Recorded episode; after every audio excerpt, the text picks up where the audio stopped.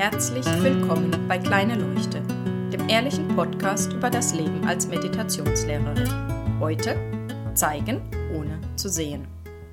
Wenn ich Meditation unterrichte oder manchmal auch beim Coaching, dann ist es ja oft so, und ich habe da auch schon häufiger drüber gesprochen, dass ich versuche, etwas zu erklären, was nur schwer in Worte zu fassen ist, weil es etwas ist, das wir selbst erleben müssen, um es zu verstehen.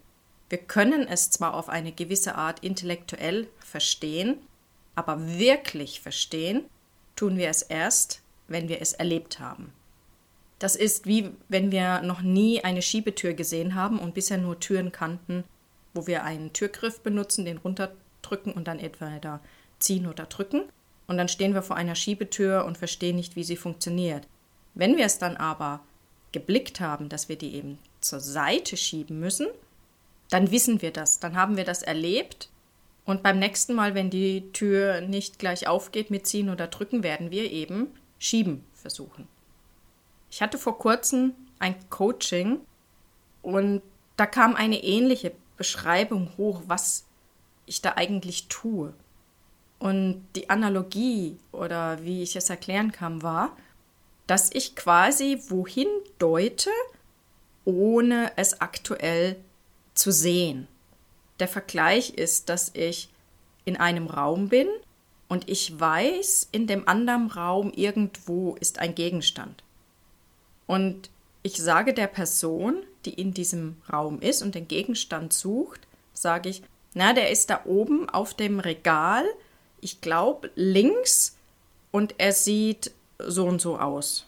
Also wenn es zum Beispiel ein bestimmtes Buch ist, dann sage ich, na, ich glaube, das ist dieses Buch mit dem roten Rücken und der blauen Schrift auf dem Rücken und es müsste da oben links stehen. Ich muss jetzt nicht hundertprozentig wissen, wie dieses Buch aussieht. Es reicht vielleicht auch, wenn ich den Titel weiß. Ich muss noch nicht mal wissen, wie es aussieht. Und ich muss auch nicht hundertprozentig wissen, wo genau es im Regal steht. Solange ich weiß, dass es dort ist, kann die andere Person es finden. Und das ist das, was ich versuche, wenn ich jemanden Meditation zu erklären oder auch in meinen Coachings. Ich weiß, dass da etwas ist. Ich habe es oft genug selbst erlebt, wie sich das anfühlt, wenn ich eben in diesem Zustand bin, wo ich eben sehe, dass ich denke.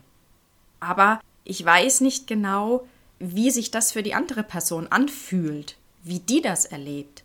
Deswegen kann ich es nur beschreiben, aber ich weiß hundertprozentig, dass es möglich ist.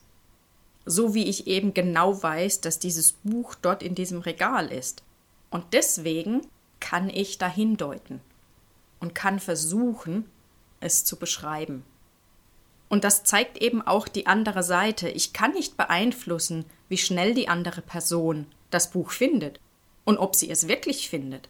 Ihr kennt das bestimmt, dass jemand vorm Kühlschrank steht und sagt, wo ist denn die Butter? Und wir sagen, na da und da und da, ich sehe sie nicht. Und man selbst geht hin, schwupp, greift die Butter raus. Und dann sagt der andere, ach, da war sie, habe ich nicht gesehen. Und so ähnlich kann das auch passieren. Nur weil ich weiß, dass es dort ist und total überzeugt davon bin, heißt es aber nicht, dass die andere Person das jetzt sofort sieht. Aber sie kann gucken mit dem, was ich versuche zu erklären und zu beschreiben, kann sie in diese Richtung gucken. Und das ist auch damit gemeint mit diesem in diese Richtung schauen. Ich kann noch so oft sagen, links oben steht das Buch und die Person guckt und guckt und sieht es trotzdem nicht.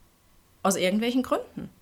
Und aus irgendwelchen Gründen kann es sein, dass jemand meditiert, meditiert und trotzdem für eine lange Zeit nicht das erlebt, Zumindest nicht so, dass es so deutlich hervortritt. Das heißt aber nicht, dass er etwas falsch macht oder dass er in die falsche Richtung guckt. Manchmal sehen wir die Dinge nicht, die direkt vor unserer Nase sind. So wie wir eben auch die Butter im Kühlschrank nicht finden, obwohl sie direkt vor unserer Nase steht. Also seid ein bisschen gelassener mit diesem ganzen Prozess.